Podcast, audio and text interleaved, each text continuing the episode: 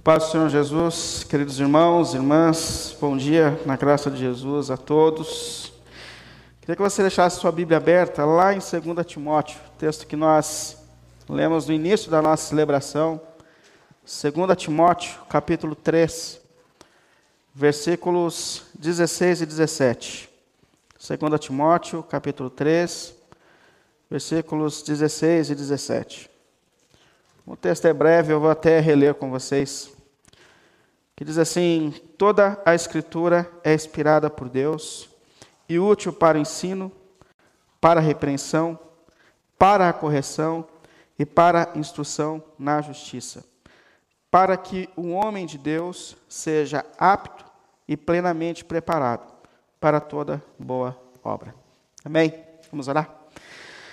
Santo Deus, Pai querido, em nome de Jesus, em meio a tempos tão difíceis como esse que nós estamos vivendo, Senhor, nós mais uma vez nos colocamos aqui diante de Ti e da Sua santa palavra, Senhor, buscando de Ti forças, sabedoria, graça, para que a gente continue a nossa jornada dentro dos Teus propósitos eternos para a nossa vida, para a Sua igreja, em nome do Senhor Jesus, Pai. Por isso, como já intercedemos hoje, pedimos que o seu consolador esteja nesse momento sobre mentes e corações, Senhor, dando forças para continuar a caminhada, Pai. Mas que esse momento também seja um momento de iluminação do Senhor, sobre os seus propósitos para a nossa vida, para a nossa caminhada, para a tua igreja que foi comprada para ti e para viver para ti, Pai. Pelo nome santo do Senhor Jesus, Pai, ilumine os nossos corações, ilumine as nossas mentes, mostre-nos, Senhor, os teus caminhos sobre nós e sobre a nossa caminhada, Pai. Assim nós oramos como tua igreja, pelo nome santo do nosso Senhor Jesus Cristo. Amém, amém. Pode sentar, por favor. A gente tem vivido tempos bastante difíceis, bastante desafiadores, como foi dito aqui. E eu tenho no meu coração que os tempos difíceis da nossa vida são sempre um chamado de Deus para reflexão, para introspecção, para revisão da vida, para revisão de propósitos. Creio que não só o que aconteceu nessa semana, mas tudo o que tem acontecido no último ano tem sido, sim, um despertar de Deus para as nossas reflexões, para introspecções na nossa caminhada sobre propósitos, sobre sentido da vida. E eu tenho te chamado, inclusive, a pensar sobre os propósitos que Deus tem para a igreja. Qual é o motivo de nós estarmos aqui? Quais são os propósitos que Deus tem para a nossa caminhada, para o seu povo na história? É, qual é a nossa missão? O que Deus quer fazer em nós e o que Deus quer fazer através de nós? Tempo de introspecção, de reflexão, de, de pensar sobre tantas circunstâncias da caminhada, da vida e da existência. E nós estamos pensando aqui sobre igreja, é, sobre quais são os propósitos de Deus para a igreja. Qual é o chamado de Deus para a igreja? O que Deus quer fazer em nós e através de nós? Quais são as nossas prioridades na caminhada? Semana passada, nós vimos que a igreja de Jesus é um lugar de amadurecimento e de transformação de vidas. Nós vimos que todos nós estamos debaixo de um propósito de Deus para a nossa vida e para a nossa caminhada. E o propósito que Deus tem para as nossas vidas é nos tornar cada dia mais parecidos com Jesus Cristo. Esse é o propósito de Deus para a minha caminhada. Deus tem um projeto para você. E o projeto que Deus tem para a tua vida e para a tua história é tornar você a cada dia, a cada momento mais parecido com Jesus, o Senhor o Redentor das nossas vidas. Esse é o propósito dele para a gente. Por isso a gente tem que entender que a igreja é uma comunidade de discípulos de Jesus, de pessoas que entenderam o que Cristo fez na cruz do Calvário e que agora são despertadas para uma nova vida dentro dos propósitos que Deus tem para a nossa existência e para a nossa caminhada. Nós vimos que para que esse propósito de Deus na vida da igreja se cumpra, de amadurecimento, de transformação, é necessário um grande engajamento de todos nós, que começa na liderança, que se posiciona para capacitar a igreja para viver essa missão de transformação, mas que se manifesta sobre todos nós, onde nós nos colocamos nas mãos de Deus, para que essas transformações de fato sejam reais na nossa vida, na nossa jornada e na nossa caminhada.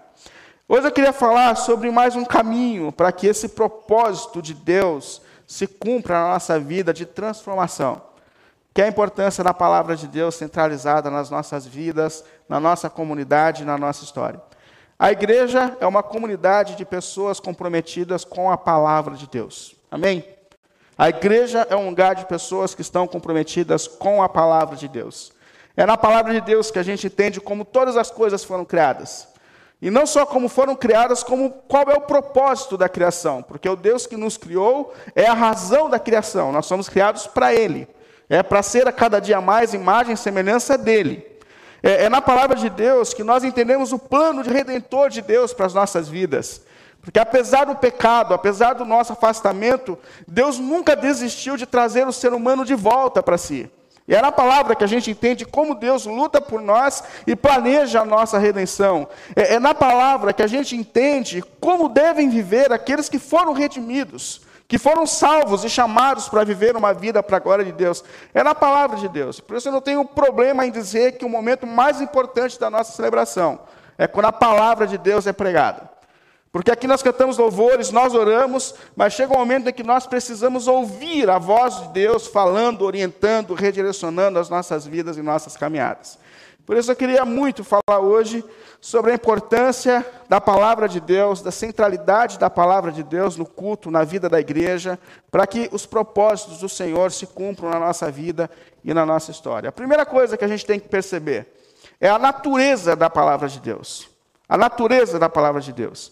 Eu queria que você olhasse de novo aí no seu texto, no versículo 16, só na primeira parte, que começa dizendo assim: Toda escritura é inspirada por Deus. Primeira coisa, a palavra de Deus é toda inspirada por Deus. A expressão que foi usada aqui para inspiração traz um sentido de sopro de Deus.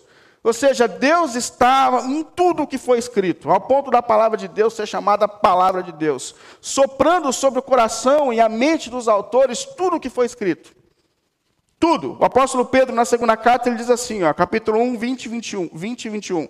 Ele diz assim, ó, sabendo, primeiramente isto, sobre a palavra de Deus, que nenhuma profecia da Escritura é de particular interpretação, porque a profecia nunca foi produzida por vontade de homem algum.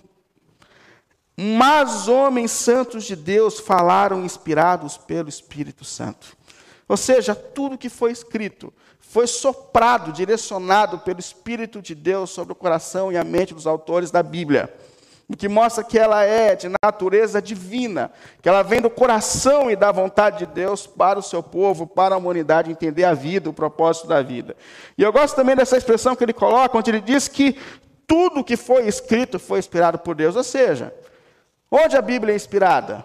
Tudo, do Gênesis ao Apocalipse. Tudo que foi escrito vem do sopro de Deus e da vontade de Deus para a humanidade. É, quem separa a Bíblia entre novo e velho são os tradutores, mas a Bíblia toda é inspirada por Deus e a gente tem um desafio tremendo nas mãos de debruçar nos textos e entender como ele foi dito, quando ele foi dito, por que ele foi dito, porque toda a Escritura é inspirada por Deus. Toda a Escritura é inspirada por Deus. E é óbvio que crer na Bíblia é uma relação de fé. É, crer na Bíblia é uma ação de quem crê em Deus. Mas existem algumas coisas que se relacionam à Bíblia que fazem a gente perceber que de fato é um livro sobrenatural. Por exemplo, é, a harmonia que existe entre todos os 66 livros da Bíblia. Não sei se vocês já pensaram sobre isso. Mas é extraordinário, porque a Bíblia é escrita por mais ou menos uns 40 autores. É, esses autores demoraram mais ou menos dois mil anos para escrever toda a Bíblia, é um intervalo de dois mil anos. É, eles estavam em lugares diferentes em culturas diferentes, é, em tempos diferentes. Porém, quando os livros da Bíblia foram unidos, percebeu-se que de forma sobrenatural, todos estão ensinando os mesmos propósitos, todos estão nos levando ao mesmo caminho, todos estão anunciando o mesmo Deus Criador, a mesma forma de criação, a mesma maneira que Deus planejou a redenção. Há uma harmonia entre todos os livros da, vida, da Bíblia que é uma coisa sobrenatural. Uma outra coisa importante são os requisitos arqueológicos. Porque quanto mais se encontra arqueologia, mais se comprova que tudo que a Bíblia fala a respeito da história é de fato o que tem acontecido e que aconteceu na história. É, e outra coisa importante, que eu acho que é uma das mais extraordinárias, é perceber o poder extraordinário que a Bíblia Sagrada tem de transformar vidas e corações. Não há um livro na história que impactou tantas vidas, tantas almas a se renderem a Deus como a Bíblia Sagrada. Portanto, a primeira coisa que a gente tem que entender é a natureza da Bíblia que a natureza da Bíblia é divina, que Deus soprou sobre o coração dos seus autores os seus desejos, os seus determinos, a sua vontade, e que há uma ação sobrenatural de Deus sobre tudo aquilo que foi escrito. Amém? Vocês creem nisso? Que há uma ação sobrenatural sobre toda a Bíblia, onde Deus de fato a inspirou. Segunda coisa importante que a gente tem que perceber é o propósito da Bíblia. É por que, que a Bíblia foi escrita? Qual o propósito de Deus em escrever a sua palavra? Aí eu te convido de novo a olhar para o texto, agora no versículo 17, que é o segundo texto que nós lemos. Dá uma olhada aí. Texto, versículo 17 diz assim: Para quê? Que é o propósito do texto.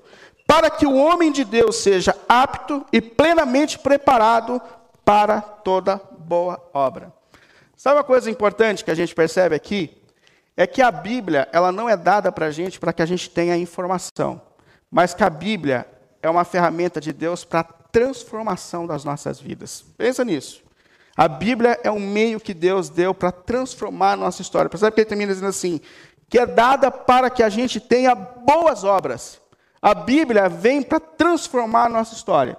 Todos nós que estamos aqui hoje fomos salvos pela graça de Deus. Amém? É graça. Não tem ninguém aqui hoje que tem uma história extraordinária ao ponto de dizer eu estou aqui porque eu sempre fui santo, santo, santo e Deus resolveu me salvar. Todos nós aqui somos alvo da graça de Deus, da misericórdia de Deus, da bondade de Deus que persiste sobre nós. Amém? Até sempre digo às pessoas que ainda não se firmaram com Cristo que se você tem vergonha do seu passado, da sua história, do que você viveu, bem-vindo à igreja, porque todo mundo que está aqui é imperfeito e a gente só está aqui porque Cristo deu a vida por nós na cruz do Calvário. Amém? Todos nós estamos aqui por causa da graça de Deus. Porém, nós somos salvos pela graça para viver boas obras. É, essa graça que Deus manifestou e continua manifestando sobre nós é um chamado para uma nova vida, para uma nova história, para um novo despertar. É, é uma transformação dos princípios que antes regiam a nossa vida. Portanto, nós somos salvos pela graça, estamos aqui pela graça, mas há um propósito de Deus de transformar a nossa história cada dia mais à imagem de Jesus Cristo. É isso é importante. E a palavra de Deus é dada para que essa transformação que Deus planejou os redimidos aconteça de forma sobrenatural e extraordinária na nossa vida. Então, pensa sobre isso. O nosso propósito, quando a gente se relaciona com a palavra de Deus, não é informação. Informação, descobrir quem conhece mais de texto bíblico, descobrir quem decorou mais os salmos, ou, ou descobrir. Não, não. Às vezes eu fico até pensando sobre a nossa rotina, porque a gente se enche de tanta informação é, você tem uma informação na quarta, você tem uma informação sábado de manhã, você tem uma outra informação no sábado, na hora do culto, aí você tem uma outra informação no domingo, e eu fico pensando se isso tem causado transformação na nossa vida. Transformação na nossa vida, porque aqui está dizendo que o propósito da Bíblia é que as nossas vidas sejam transformadas pela orientação da palavra de Deus, que é soprada por Deus sobre nós. Transformação. E como essa transformação pode se tornar uma realidade? Como essa transformação pode de fato acontecer nas nossas vidas pela palavra de Deus? Aí eu queria te convidar de novo a olhar para o versículo 16, agora na segunda parte desse texto. Ele fala sobre os caminhos para que a Escritura de fato, de fato venha causar transformação verdadeira na nossa vida. Ele fala assim: primeiro, toda a Escritura de fato é inspirada por Deus e útil. E útil para quê? Para o ensino, para a repreensão, para a correção e para a instrução na justiça. Primeiro propósito que ele coloca aqui, para que essa transformação pela palavra de Deus aconteça na nossa vida, o ensino da palavra de Deus. É, e essa expressão que é usada aqui, quando a gente olha para os originais, ela dá um sentido de ensino preventivo. Olha, isso aqui, isso aqui é bem importante. Por quê? Normalmente a gente se relaciona com a palavra de Deus como algo remediativo. Não é assim? Você não acordou bem, deixa eu ver o que Deus tem para me dizer para o dia mal. É, não que eu estou dizendo que isso seja errado, Deus de fato fala nos nossos dias maus, mas você não está bem, você procura uma orientação, deixa eu ver o que Deus tem para dizer nesse momento de crise. Mas eu não sei se você já pensou na Bíblia como uma orientação preventiva para a tua vida. E é isso que ele está dizendo aqui, que Deus antecipadamente nos ensina caminhos de como a gente deve viver, caminhos que a gente deve entrar, que podem não só nos preparar para os desafios da vida, como também são capazes de nos livrar de muitos caminhos ruins. preventivo. O ensino da Bíblia nos previne de muitas crises, de muitos problemas da Bíblia, na vida. Por exemplo, ensina a gente a desenvolver relacionamentos saudáveis, casamentos saudáveis. Quando a gente olha lá para o livro do Gênesis, dizendo assim: olha, o homem deixa o pai e a mãe, maturidade, é um processo, percebe? Ensino preventivo. Deixar pai e mãe, tem que pagar conta, não é isso? Tem que saber abastecer o carro, tem que ter trabalho. Para deixar pai e mãe, existe um nível de maturidade que precisa ter na vida. Aí depois ele se unirá à sua mulher, isso é aliança para a vida, compromisso. E ó, o que sustenta duas pessoas na vida é a aliança e o compromisso, não é a paixão. É a aliança, é a aliança. Aí depois eles se tornarão uma só carne. Essa é a regra pedagógica que Deus coloca para o desenvolvimento da relação conjugal. Mas diante de uma geração hedonista, pautada no prazer, imediatista, a gente faz tudo ao contrário. Primeiro tem a satisfação, a vida íntima, depois vai pensar se vai ter compromisso e maturidade. Qual é a maior reclamação das pessoas, principalmente das mulheres do nosso tempo. Meu marido é um menino. Sabia que essa é a maior reclamação das mulheres do nosso tempo? Meu marido só quer jogar videogame o tempo todo. Meu marido, meu marido não quer trabalhar porque ele fala que cansa. É a maior reclamação. Por quê? Porque o processo foi invertido e a pessoa não foi conduzida à maturidade, à responsabilidade diante da vida. É, Deus vem organizar preventivamente a gestão do nosso tempo. A gestão do nosso tempo. Deus antecipadamente diz para a gente que se você não tiver descanso, se você não tiver sábado, se você não tiver pausa, se você não tiver tempo para sua esposa, para o seu marido, vale a pena falar para o seu marido, porque tem muita mulher também ativa demais no nosso tempo, né? Então, se você não tiver tempo para o seu marido, é, se você não tiver tempo para os seus filhos, daqui 10, 15, 20 anos, você vai sentir o resultado disso, é preventivo. Por isso que Deus ensina a gente a controlar o nosso tempo, inclusive se você não tiver tempo com Deus e para Deus. É, ela nos previne com relação aos cuidados que a gente tem com a nossa saúde, ou deve ter com a nossa saúde. A palavra de Deus nos previne com relação à criação e educação de filhos, inclusive também sobre o lugar que os filhos devem ocupar nas nossas vidas, porque os filhos da nossa geração são deuses, razão da nossa vida, sentido de tudo que nós somos. A palavra de Deus nos ensina sobre a necessidade de práticas devocionais. Ah, nesse tempo de pandemia, quantos não voltaram e quantos não voltarão? É, eu, eu tenho uma coisa para mim assim muito forte que a pandemia em nada veio afetar a nossa relação com Deus. A pandemia tirou a gente da igreja, mas não fechou a porta do quarto secreto. As práticas devocionais essenciais, leitura da Bíblia e oração, não foram tiradas da gente, mas infelizmente muita gente não sobreviverá espiritualmente à pandemia. Então, a Bíblia, eu não sei realmente se você já olhou para isso, mas eu queria muito que a gente pensasse nisso. A Bíblia traz para a gente ensinos preventivos ensinos e orientações que hoje, se nós entrarmos nele, Deus está dizendo que nós estaremos mais preparados para o futuro e que, inclusive, seremos livres de muito sofrimento que a Bíblia, que a vida pode nos trazer no futuro. Prevenção. Aí ele continua: para o ensino a Bíblia é dada, mas ela também é dada para a repreensão. É, toda a escritura de Deus é útil para o ensino e para a repreensão. O ensino é preventivo, a repreensão é corretiva. E vamos falar a verdade: quem na vida nunca precisou de uma correção santa de Deus? Não, fala a verdade, sim. Quem nunca precisou de um chacoalhão santo assim de Deus? Fala, volta para cá que você está indo para o lugar errado. Sabe o que eu lembrei? Eu lembrei de Davi, lá em Samuel, capítulo 12, 2 Samuel, capítulo 12. Quando ele recebe a, a, a visita de um profeta, Natan, e o profeta fala assim: Você está sabendo das últimas notícias por aí? Aí Davi, não, não estou sabendo. Davi, rei, né? Sentado no trono, ele falou assim, então, cara, tinha dois caras, dois caras. Um era muito rico, muito rico. Tinha, tinha, tinha muita ovelha, muito gado, muita coisa assim boa. E tinha um que tinha uma ovelhinha, tadinho, pobre, apertado. E você acredita que esse cara que é rico, ele resolveu fazer um banquete tá, para alguém que chegou em casa, e ao invés de pegar uma das suas ovelhas, ele pegou a do cara que tinha só uma. Ah, meu irmão, quando Davi escutou isso, ele deu um pulo do trono falou: esse cara vai morrer. Quem é ele? Aí Natan olhou e falou assim: É você. É você. Foi isso que você fez quando você começou a cometer adultério com a mulher do teu amigo. É você. É você. E eu vou falar para vocês, irmãos. A gente tem que agradecer a Deus quando nós temos na nossa vida pessoas que nos repreendem. A gente tem que agradecer a Deus quando nós temos pais que ficam no nosso pé dizendo: Ó, oh, esse caminho vai te fazer mal. Quando você tem amigos que ficam do teu lado o tempo todo dizendo, olha, não vá por aí, isso está errado.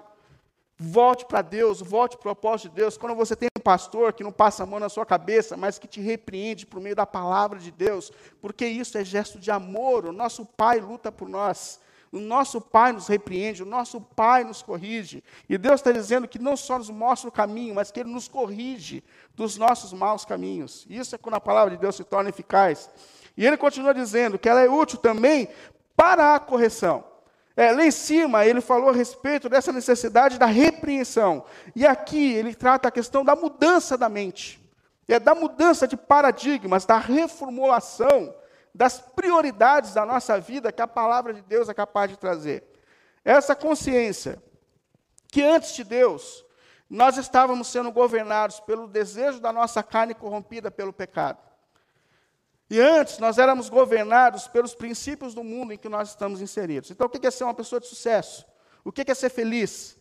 Ah, tem a ver com o corpo perfeito, tem a ver com o lugar no mercado de trabalho, tem a ver com a formação acadêmica. Isso regia a nossa vida a respeito do sucesso. Mas nós somos resgatados, como leu aqui o Lismar aqui no texto, nós somos resgatados para o reino de Jesus. E a nossa vida não é mais organizada pelos princípios do mundo ou pela nossa carne, mas pelos princípios do nosso rei, que é Jesus. E onde estão os princípios desse rei? Eles estão na palavra de Deus, que vem para reformular os nossos conceitos, que vem para reformular os nossos valores, que vem para reformular a nossa vida, que vem para nos preparar para ter um futuro e uma história melhor e para nos preparar para o encontro eterno com Jesus Cristo. É a palavra de Deus que reformula a nossa vida. E ele termina dizendo assim: e para a instrução na justiça. Essa instrução aqui vem de uma ideia de disciplina, porque não adianta a gente ouvir, a gente aprender, a gente dizer que sim, se isso não trouxer transformações reais para a nossa vida e para a nossa história.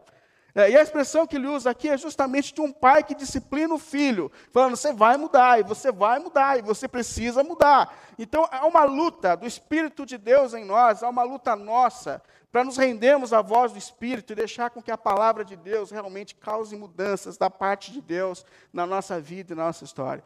Então, primeiro, por meio de ensino contínuo e persistente, para que mudanças de fato aconteçam por meio da palavra do nosso Rei para a nossa vida. Agora, a segunda, aqui, último que eu coloco, segundo caminho e último que eu coloco aqui para que essa transformação aconteça, é ter pessoas comprometidas com o ensino da palavra. Sabe que essa expressão ensino que aparece aqui, ela aparece no Novo Testamento, se eu não me engano, 20 e poucas vezes, mas eu acho que são 21, 21 vezes. Mas é interessante que das 21 vezes, ela aparece nas cartas pastorais. Quais são as cartas pastorais? 1 Timóteo, 2 Timóteo e Tito. São cartas que Deus usou o apóstolo Paulo para escrever para outros pastores. Então, carta de pastor para pastor. Três cartas. E das, das 20 e poucas vezes que ela aparece, ou talvez 21 vezes, 15 vezes essa expressão ensino, ensine, está nas cartas pastorais. Por quê? Porque a essência da missão pastoral é ensinar a palavra de Deus. Quando o apóstolo Paulo escreve aqui essa carta, ele escreve a Timóteo, pastor na igreja de Éfeso. E Timóteo tinha nas mãos um desafio, mas um desafio tão grande, porque na comunidade em que Timóteo era pastor, se converteram judeus ao cristianismo. E você sabe como eram os judeus?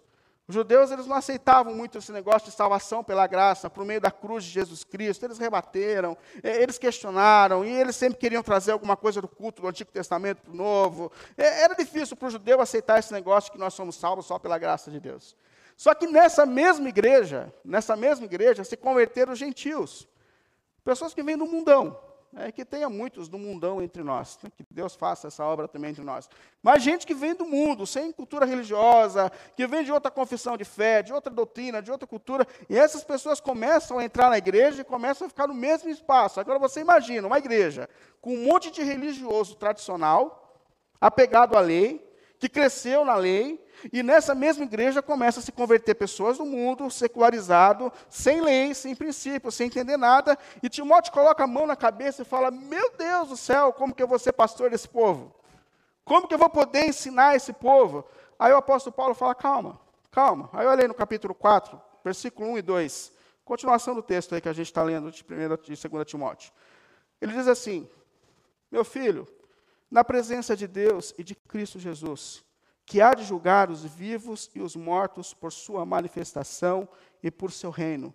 Eu o exorto solenemente, solenemente, pregue a palavra. Pregue a palavra. Esteja preparado a tempo e fora de tempo, repreenda, corrija, exorte com toda paciência e doutrina. Pregue a palavra, porque a palavra de Deus é capaz de colocar todo o coração e toda a mente. A palavra de Deus é capaz de transformar qualquer vida. A, capaz, a palavra de Deus é capaz de nos conduzir aos propósitos eternos de Deus. Pregue a palavra, pregue a palavra. Desde o princípio, Deus está dizendo esse mesmo, colocando esse mesmo propósito para a vida ministerial. Pregue a palavra. Eu me lembro daquele momento lá de Êxodo, capítulo 18, na vida de Moisés, em que Moisés colocou um banquinho e que o povo fazia uma fila enorme porque queria ser atendido por ele. Lembra desse texto? E o pessoal acordava de madrugada e Moisés estava lá no banquinho e fazia uma fila enorme, sem fim, no, céu, no sol. E eles vinham um por um, e Moisés aconselhava, e Moisés orava, e Moisés atendia, e Moisés resolvia as questões mínimas, e Moisés estava ali o dia inteiro. Aí chegou Jetro, sogro de Moisés, com a família dele, com a esposa, com os filhos. Aí Jetro ficou olhando Moisés assim e falou: Moisés, o que você está fazendo, cara? Ele falou: Não, eu sou pastor, eu sou líder desse povo, eu preciso atender todo mundo. Ele falou: Cara, ele fala assim: olha que interessante, tu fala para ele no versículo 18: Você e o seu povo ficarão esgotados. Lembra a palavra de Deus como preventivo? Ou seja, você vai adoecer. Você vai adoecer. Se você ficar um por um, você vai adoecer. E quantos pastores amados e queridos estão adoecendo? Na expectativa de atender um por um. Necessidade por necessidade, gente. Você vai adoecer. Aí Jeto olha para ele e fala assim: não, divide essa igreja, esse corpo, em menores grupos. E levante líderes sobre eles. Quem inventou o pequeno grupo? Foi Jetro. Percebe? Se Deus quiser, quando aliviar a pandemia, a gente volta a esse propósito que é bem importante aqui, de gente que cuida de gente. Aí Jetro olha para Moisés e diz assim, ó, versículo 20: Oriente-nos quanto aos decretos e leis, ou seja, pregue a palavra de Deus. Pregue a palavra de Deus. Mostre-lhes quais devem ser os caminhos que eles devem fazer e as coisas que eles devem seguir. A tua missão é orientar esse povo por meio da pregação da palavra de Deus. Lá em Atos dos Apóstolos, capítulo 6, surge um problema na igreja. Pessoal começa a reclamar com os apóstolos. Fala, gente, o negócio é o seguinte: o pessoal está distribuindo cesta básica aqui, mas tem gente que está sendo favorecida, tem gente que tem chocolate na cesta básica e na outra só vem arroz e feijão. Não, não pode isso. Aí os apóstolos olham e falam, gente, peraí, peraí, peraí. Vamos levantar aqui gente que possa cuidar disso? Separa aí entre vocês, gente sábia, inteligente, dedicada a Deus. Por quê? Porque nós não vamos parar com a nossa missão. E qual é a nossa missão? Aí Pedro resume aqui. Porque o propósito de Deus para a nossa vida, ele diz, irmãos, escolham entre vocês homens de bom testemunho, cheios do espírito de sabedoria, e passemos a eles essa tarefa. Ou seja, tem gente aqui capacidade pra, capacitada para isso. Aí ele conclui dizendo assim, ó, no versículo 4 do capítulo 6: E nós nos dedicaremos à oração e ao ministério da palavra. Percebe que a essência da missão pastoral é o ensino da palavra. É, o nosso maior desafio é debruçar no texto bíblico e, entender os mistérios de Deus e comunicar a cada fim de semana, a cada sábado, a palavra de Deus, para que esse povo que foi redimido entenda quais são os propósitos do Deus Redentor. Qual é a vontade de Deus? Qual é, qual é o caminho a ser seguido? A essência da missão começa na pregação do Evangelho. E a nossa igreja, pela graça de Deus, se Deus nos permitir, terá um compromisso sério e fiel com a pregação da palavra. Amém? com a pregação da palavra, com o ensino do evangelho, que é capaz de tocar os nossos corações, que é capaz de nos prevenir de maus caminhos, que é capaz de impactar a nossa vida, que por vezes tem sido alinhada fora dos propósitos de Deus, que é capaz de causar transformação nas nossas vidas, para que a gente corresponda ao evangelho de Jesus Cristo que alcançou com poder e graça as nossas vidas e as nossas histórias. Esse é o propósito de Deus para a vida ministerial, mas esse é o propósito da vida de, de Deus para a vida de cada um de nós. Que a palavra de Deus entre no nosso coração, realinhe as nossas vidas e nos faça que, de fato, Jesus seja o centro da nossa história e da nossa vida. Por isso, eu queria te convidar a três palavras para a gente refletir. Aliás, duas reflexões. A primeira, concluindo, a primeira, qual Qual a prioridade que hoje a palavra de Deus tem ocupado na sua vida e na sua história? Qual a prioridade que você tem dado à palavra de Deus, à vontade de Deus na sua vida e na sua história? Como você tem lidado com a Bíblia Sagrada? Você entende que ela é de natureza divina? Que os propósitos de Deus para a sua vida estão revelados nela? Você acredita que, de fato, a Bíblia hoje, se você se submeter a esses propósitos, ela pode alinhar a sua vida, a sua história, para que você esteja preparado para os próximos desafios da sua vida e quem sabe que por meio da sua palavra, Deus hoje não possa te livrar de muitos caminhos ruins. Você crê nisso? Crê nisso? Você crê que a palavra de Deus pode ser hoje o caminho que Deus usa para te repreender de caminhos negativos que não são da vontade de Deus? Que Deus hoje pode usar a tua palavra. É, pessoas que se levantam para pregar a palavra de Deus na sua vida e que vai te livrar de caminhos que não te levariam à eternidade. Você crê nisso? Qual o compromisso que você tem com a palavra de Deus? Eu tenho orado também a Deus em minhas orações, para que a nossa comunidade, de fato, seja um lugar de pessoas com toda a centralidade em Jesus, mas que são orientadas pela palavra, para que nós possamos viver correspondendo ao amor que Jesus tem mostrado à nossa vida e à nossa caminhada. Amém? Espero que esse seja o seu propósito também. Vamos ficar em pé, cantar mais um louvor a Jesus.